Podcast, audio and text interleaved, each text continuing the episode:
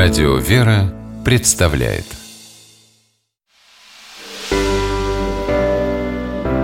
Семейные советы Анна Ершова, журналист, мама четырех детей, живет в Санкт-Петербурге. Считает, что современная женщина может быть успешной и на работе, и дома.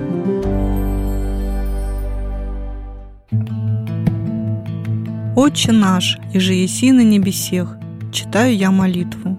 Но после второй фразы мысль начинает скользить по параллельному сюжету, потому что рядом с иконным уголком стоит большой цветок. Сейчас я помолюсь, и надо будет не забыть цветы полить. Давно не поливала, думаю я.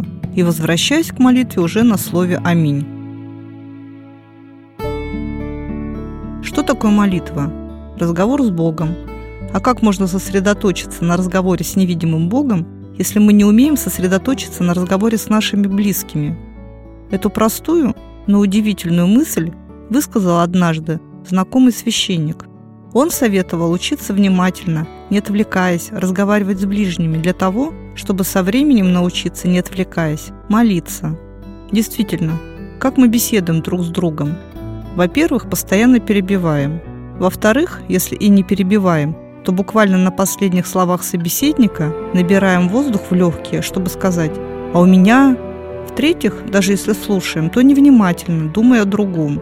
А чтобы не терять драгоценного времени, пока говорит супруг, мы стараемся налить чай, прибрать на столе, засыпать макароны в закипевшую воду.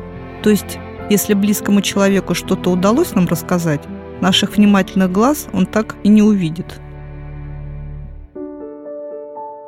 Задумаемся, а нам самим нравится, когда вот так слушают нас? Это же обидно. Давайте перевернем ситуацию зеркально и применим к себе. И все, что нас обижает, не будем делать другому. Пусть кипит вода, на столе мы уберем позже, а чай мы будем пить, не отрываясь от любимых глаз. Если нам кажется, что собеседник говорит все время сам, не давая вставить слово, можно поначалу засекать время – если к этому отнестись с долей юмора, то в дальнейшем такое регламентирование очень помогает. Как минимум исчезают упреки. Ты так длинно рассказываешь, а мне пяти минут не даешь. Оказывается, это просто нам так кажется. А прибор говорит обратное. Учитесь разговаривать друг с другом, учитесь слушать, не отвлекаясь. Это пригодится не только в семейной, но и в духовной жизни. С вами была Анна Ершова.